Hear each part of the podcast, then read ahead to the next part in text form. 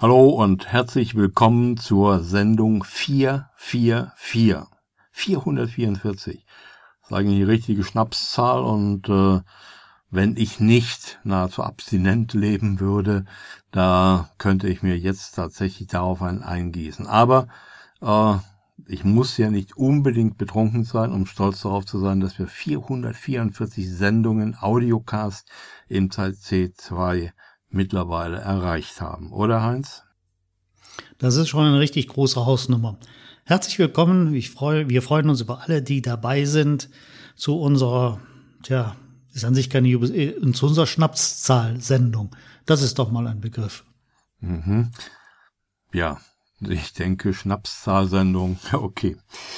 Ähm, bei mir hat sich äh, das erste Mal seit Mai der Wolfgang Back gemeldet.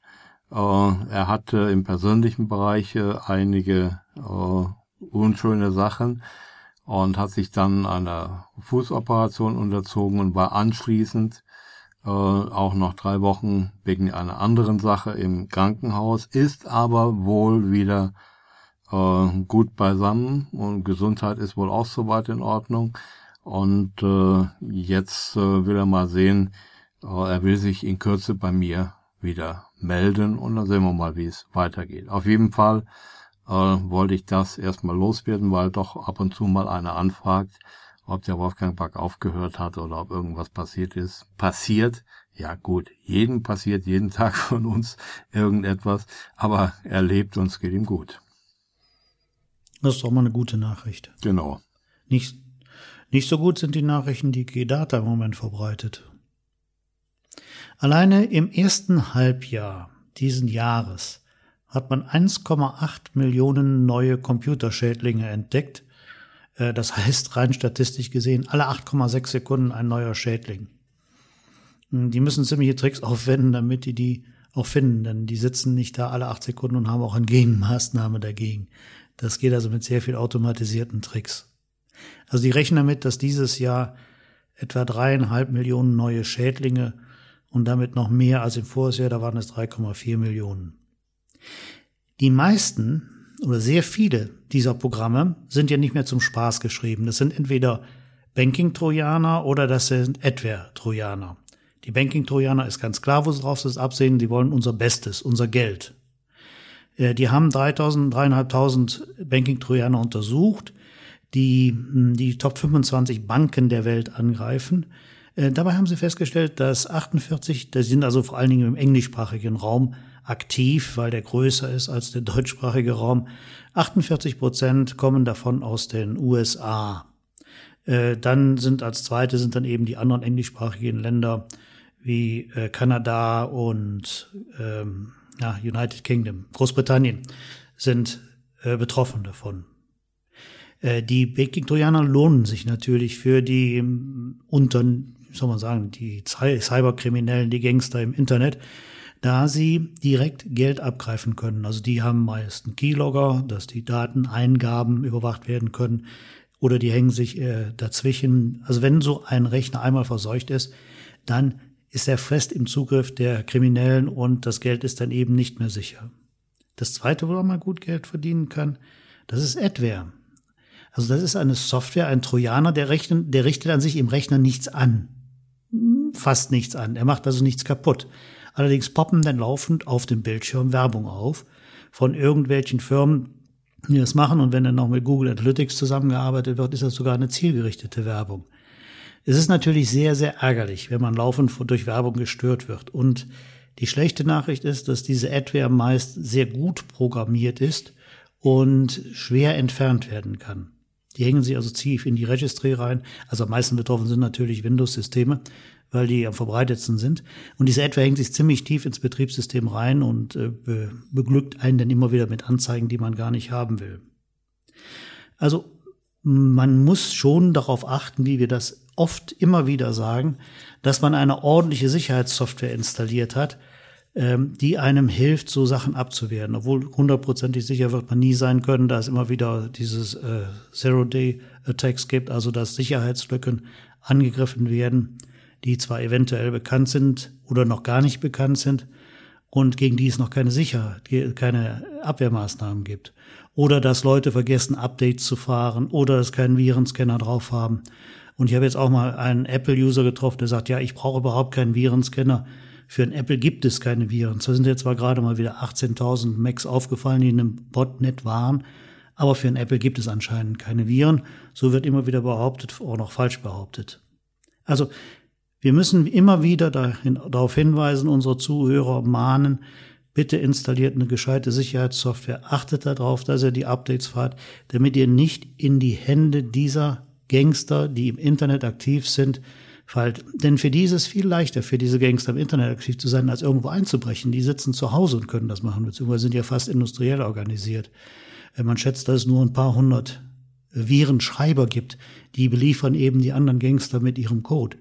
Aber wenn man dagegen nichts macht und sich offen ähm, im Internet präsentiert, dann darf man sich auch nicht wundern, wenn das Konto abnimmt.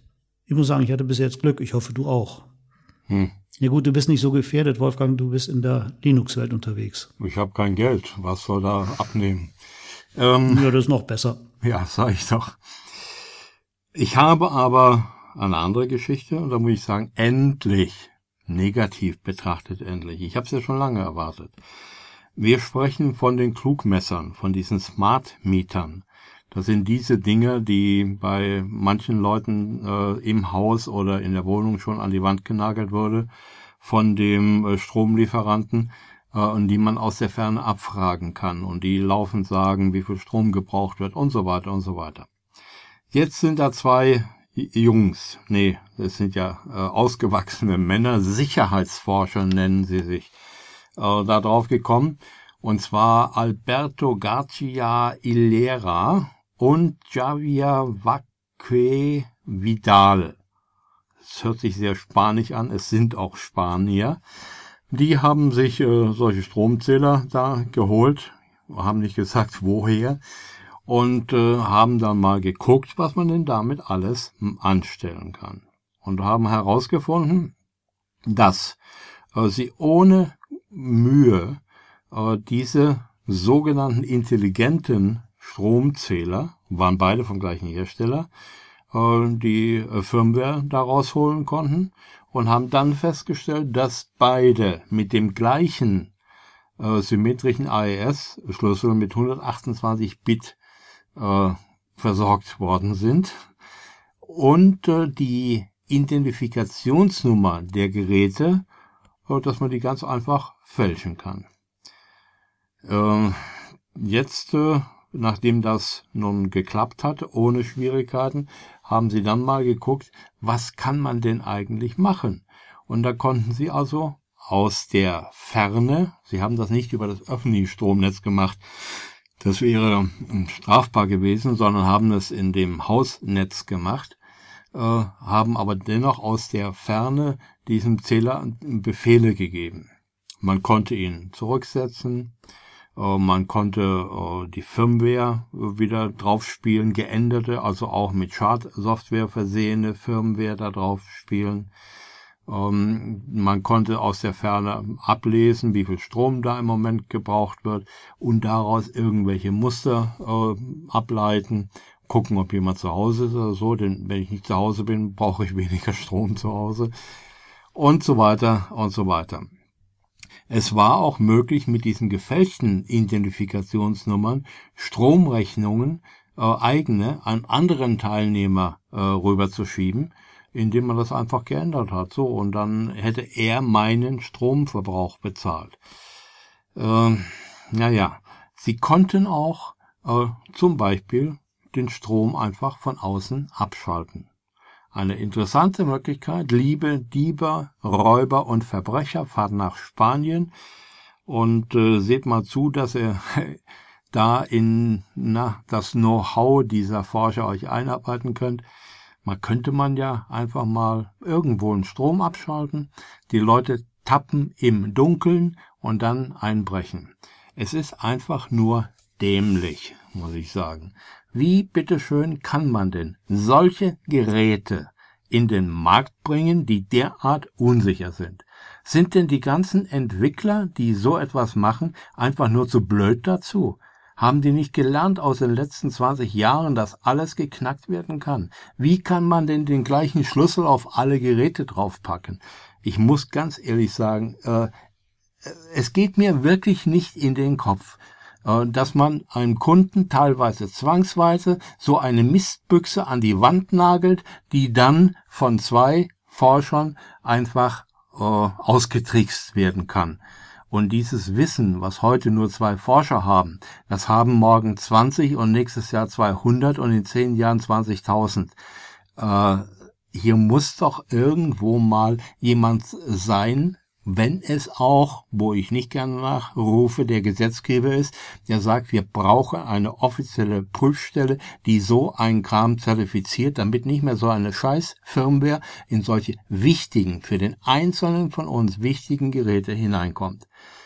Die beiden Forscher haben nicht verraten, von welchem Hersteller äh, diese äh, Smart Meter darf man nicht mehr sagen, man muss ja sagen Blödmeter sind. Ähm, aber eingesetzt werden die in Spanien zum Beispiel von E.ON, von Iberdrola und von Endesa. E.ON kommt mir zumindest auch in Deutschland sehr bekannt vor. Möglicherweise gibt es auch in Deutschland schon solche. Ich weiß nicht wie viel. In Spanien sollen es schon acht Millionen sein. Also, man kann nur sagen, wehrt euch so lange wie es geht gegen diese Dummmieter. Ähm, denn äh, was die machen, wie die äh, manipuliert werden, wer darauf zugreifen kann, wir haben am Ende keine Kontrolle mehr darüber. Denn mein Zähler jetzt, den könnte ich theoretisch selbst manipulieren, aber äh, muss ja nicht sein. Nur der wird abgelesen und das war's dann. Aber so ein Dummmesserteil, äh, das möchte ich wirklich nicht haben. Vielleicht muss ich dann meinen Strom selbst produzieren irgendwann in Zukunft, aber ich möchte es nicht haben. Das ist ja auch nur die Spitze des Eisbergs. Denkt man an das Internet of Things. Dass es geschätzt 2017 anderthalb mal so viele vernetzte Geräte gibt, wie es Menschen auf der Welt gibt. Und unter diesen Geräten werden sicherlich auch einige sein, die nicht die Sicherheits, den Sicherheitsanforderungen entsprechen. Also das ist schon eine, eine ziemliche Hausnummer, die du da erzählt hast. Mhm. Ja, erschreckt mich das, auch immer da, wieder sowas. Das Ganze ist ja an sich nur möglich über das Internet. Wir erinnern uns alle ganz genau noch, 1990 hat äh, Tim Berners-Lee am CERN das erste Mal das World Wide Web erklärt, wie es laufen soll. Also diese vernetzten Hypertext-Dokumente, auf denen ja heute das Internet basiert. Der hat wirklich eine Revolution hier losgetreten. Aber am Anfang konnte man noch nicht sehen. Allerdings auf dem National Center for Supercomputing in äh, Illinois, da gab es einen Studenten, der hat einen Browser entwickelt, den Mark Andresen. Den kennen wahrscheinlich viele noch. Und als der mit dem SGI-Gründer Jim Clark zusammentraf im Silicon Graphic, im Silicon Valley haben die die Mosaic Communication Corporation gegründet. Und vor 20 Jahren nun, am, das war im Oktober, am 13. Oktober 1994, erschien der Mosaic Netscape Browser. Der hieß dann später Netscape Navigator.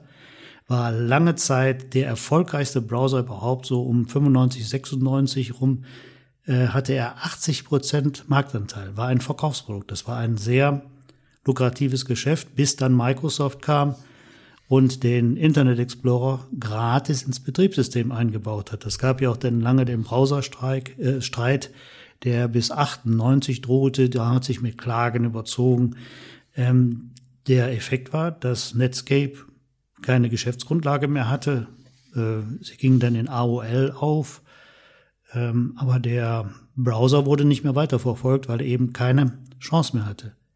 Das Gute ist, den Browser gibt es heute immer noch. Zwar nicht als Netscape-Browser, sondern es wurde daraus, aus dem äh, Netscape wurde ein, hm, eine neue Firma oder eine Stiftung entwickelt, die heißt Mozilla. Das ist so ein Zusammenschluss, ein zusammengezogenes Wort aus Mosaik vom Mosaik-Browser und Godzilla.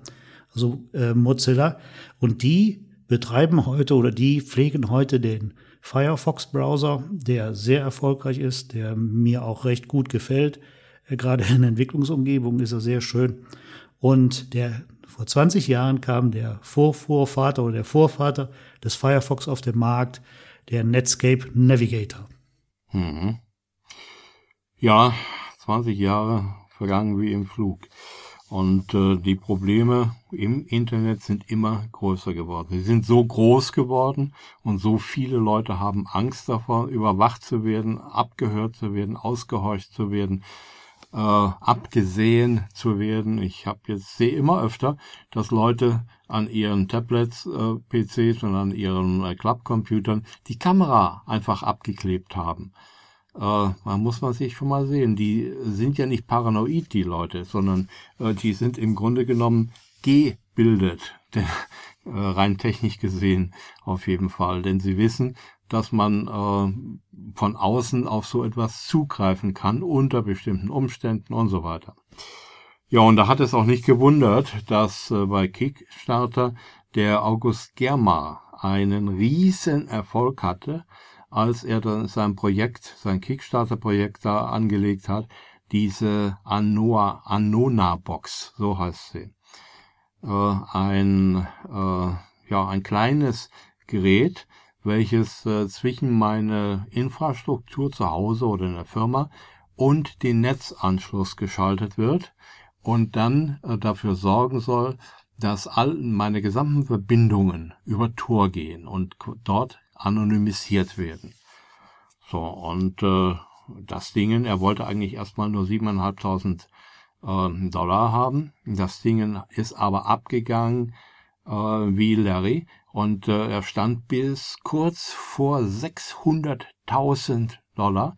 Das sind die Zusagen, die wohl jetzt auch im Moment noch aktuell sind, äh, obwohl Kickstarter erstmal die Auszahlung gesperrt hat. Das heißt, von den Leuten, die bereit waren, dafür äh, mit Geld einzusteigen, wird nichts abgebucht. Weil, nun, offensichtlich äh, gibt es da Ungereimtheiten. Denn diese äh, Anona-Box, äh, nachdem die ersten Bilder veröffentlicht waren, sind einige User hingekommen und haben gesagt, äh, ey, das Ding kenne ich doch, das hast du doch gar nicht entwickelt, das ist doch aus China. Naja, und dann äh, wurden die Stimmen lauter und dann hat er gesagt, na ja, gut, okay, so ein bisschen, aber das Ding kann ja nicht anonymisieren und äh, äh, das ist ja meine Leistung gewesen. So, und er hat sich eigentlich in, na, Widersprüche nicht, aber in so komische äh, Umgebung dargestellt. Er hat so getan, als hätte er alles erfunden und als würde alles funktionieren. Und äh, im Nachhinein scheint sich jetzt wohl herauszustellen, dass noch nicht mal die Anonymisierung bei seinem Prototypen, er hat da, glaube ich, drei verschiedene vorgestellt gehabt, äh, funktioniert. Gut, und da hat jetzt eben Kickstarter die Reißleine gezogen und hat gesagt, wir wissen nicht, ob das nun alles ganz sauber ist und ganz sauber läuft, äh, aber diese 580.000 US-Dollar, die sperren wir erstmal. Da wird also nichts abgerufen bei den Leuten, die dort mitmachen wollten. Unbeschadet dessen, ob das jetzt wahr ist, dass er so eine Box entwickelt hatte oder nicht, ähm, wir sehen aber, dass die Menschen so etwas haben wollen. Wir, die brauchen so etwas. Und ich würde mir ja auch so ein Ding an die Wand nageln äh, und äh, meine Fritzbox daran anschließen und dann mit der anderen Seite von so einer, irgendeiner Anona-Box äh, ins Netz gehen. Denn äh, auch ich bin der Meinung, die Datengier unserer Staaten, auch unserer Verbrecher, äh, habe ich jetzt extra getrennt. Nicht, dass jemand meint, äh, dass ich da irgendwas durcheinander bringe. Und äh, sonstige kriminelle äh, Gruppen und Staaten, die ist doch sehr, sehr bedrohlich. Und äh, vielleicht kommt ja ein anderer und äh, macht das wirklich wahr, äh, was äh, dieser August Germa äh, uns versprochen hat. Wäre schön. Das ist eine tolle Idee. Du schickst ihn dazwischen und bist anonymisiert, gehst über Tor. Finde ich mhm. klasse. Schade, dass das nicht gibt. Normalerweise wäre die Hardware ja auch egal dabei, aber wo ist ein neues Firmware dafür? Was heißt bloß? Ihr müsst eine neue Firmware dafür strecken. Ja. Und da die Tor-Software implementieren, dann müsste es gehen. Aber mal was anderes.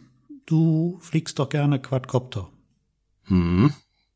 Oder andere Flieggeräte. Ja, ich fliege aber deswegen schon mal eine Schlägerei mit meinem großen Maul als Quadcopter, aber ist ja egal. Bitte? Also Schlägerei hast du noch keine. Das geht aber. Das ist jetzt gerade bei einem Fußballspiel bewiesen worden. Und zwar gab es da ein äh, Fußballspiel zwischen Serbien und Albanien. Und ein Quadcopter hat es geschafft, dass das Spiel abgebrochen wurde. Das muss man erstmal schaffen. Folgendes war passiert. Der Bruder des albanischen Regierungschefs hat eine Drohne über das Spielfeld gesteuert, an dem eine Fahne Albaniens hing mit äh, den Grenzen des ehemaligen Großalbaniens. Also Albanien, Montenegro, Kosovo und Bulgarien war noch mit als äh, Albanien drauf gezeigt worden. Darüber hat sich ein serbischer Spieler sehr aufgeregt, hat die Fahne an sich gerissen und schon war eine wunderschöne Schlägerei zwischen den Spielern zugange. Die verständnisvollen Zuschauer von beiden Seiten wollten natürlich nicht, also das war wie bei Asterix, ne? ich will auch mal, ich will auch mal. Alle sind aufs Spielfeld gestürmt, haben kräftig aufeinander eingeschlagen. Daraufhin hat der Spielführer, also der Schiedsrichter, das Spiel abgebrochen und nicht wieder angepfiffen. Was damit jetzt nun ist, äh, muss jetzt die äh, UEFA entscheiden, ob das Spiel gewertet wird oder was man mit den Spielern macht. Der äh, Osirama, also der Bruder des Regierungschefs Edi Rama, der ist dann zunächst mal, der hat, war auf der FIP-Tribüne, hat davon das Ding geflogen, ist dann erstmal festgenommen worden. Und jetzt müssen wir mal schauen, wie diese Sache weitergeht. Also, du hast noch viel zu lernen mit deinen Quadrocoptern, ob du nicht auch da mal etwas richtig so äh, Männchen zu sportlichen Aktivitäten verleiten kannst. Ist mir erst am letzten Wochenende wieder passiert. Ich komme von einer Sonntagstour zurück und sehe, an einem Grundstück von mir steht in einer Einfahrt ein Auto. Äh, da aber es da nirgends hingeht als zu mir, habe ich mich erstmal dahinter gestellt und habe geguckt, was passiert. Und da so 70, 80 Meter weiter stehen eine ganze Menge Obstbäume. Und äh, wir hatten schon die Tage vorher geerntet, äh, einiges. Ja, und da sehe ich dann plötzlich zwischen den Bäumen Bewegung. Und da äh, sehr viele Leute äh, der Meinung sind, dass ein Obstbaum äh, auf irgendwelchen fremden Grundstücken, dass man sich da einfach bedienen kann. Äh, und äh, ich habe auch schon einige erwischt, aber jetzt war da wieder einer, der äh, da stand. Ja, habe ich dann erst noch mal in das Auto geguckt und da sah ich drei große Plastiksäcke mit jeweils, naja, bestimmt 20, 30 Kilo Äpfeln und Körbe und Eimer und äh, Wannen und eine Leiter von hinten durchgeschoben über den Beifahrersitz. Und da habe ich gesagt, aha, professionelle Ausstattung, rufst du mal die Polizei. Irgendwann muss man den Leuten ja mal klar machen, äh, dass Diebstahl einfach nur Diebstahl ist und sonst nix. Egal, ob ich jetzt einen Apfel klau oder wie in dem Fall äh, über 100 Kilo. Naja, während ich dann mit der Polizei gesprochen habe, äh, kam dann dieser äh, Dieb äh, über die Wiese angeschlappert und hat mich blöd angemacht. Ich sollte mit ihm reden, ich sollte nicht telefonieren, was er eigentlich sollte, warum ich da stehen würde und so. Er fragt mich, warum ich auf meinem Grundstück stehe. Ich habe mal erstmal in Ruhe mit der Polizei weitergesprochen. Und äh, naja, nachdem ich dann fertig war und die haben mir gesagt, sie schicken jemanden, aber es dauert eine halbe Stunde, äh, habe ich mich dann diesem Dieb zugewandt, äh, der mit einem kleinen roten Ford äh, da war. Äh, Kennzeichen sage ich jetzt nicht, aber war Westerwald. Und äh, naja, und der hat mir dann, was weiß ich was, ich sollte mich nicht so anstellen und er hätte nur ein paar Äpfel vom Boden aufgerafft und äh, was das eigentlich alles sollte und äh, ob die denn am Baum verfaulen sollten. Ich habe gesagt, also wenn, was hat Bodenaufraffen mit am Baum verfaulen zu tun? Aber er war überhaupt nicht ansprechbar. Nicht für fünf Cent schuldbewusst, null, nix, gar nix. Und dann äh, hat er mir noch vorgeworfen, ich würde ja gar nichts sagen. Ich habe gesagt, ich will ja, aber sie fallen mir laufend ins Wort. Und da redet er wieder rein und wieder rein. Der stellt mir Fragen, äh, was mich das anginge und redet mir rein, sobald ich antworten will. Da habe ich gesagt, hat keinen Sinn, macht nichts. Ich habe gesagt, ich habe die Polizei angerufen. Wir warten jetzt hier, bis die kommen und dann klären wir die ganze Sache.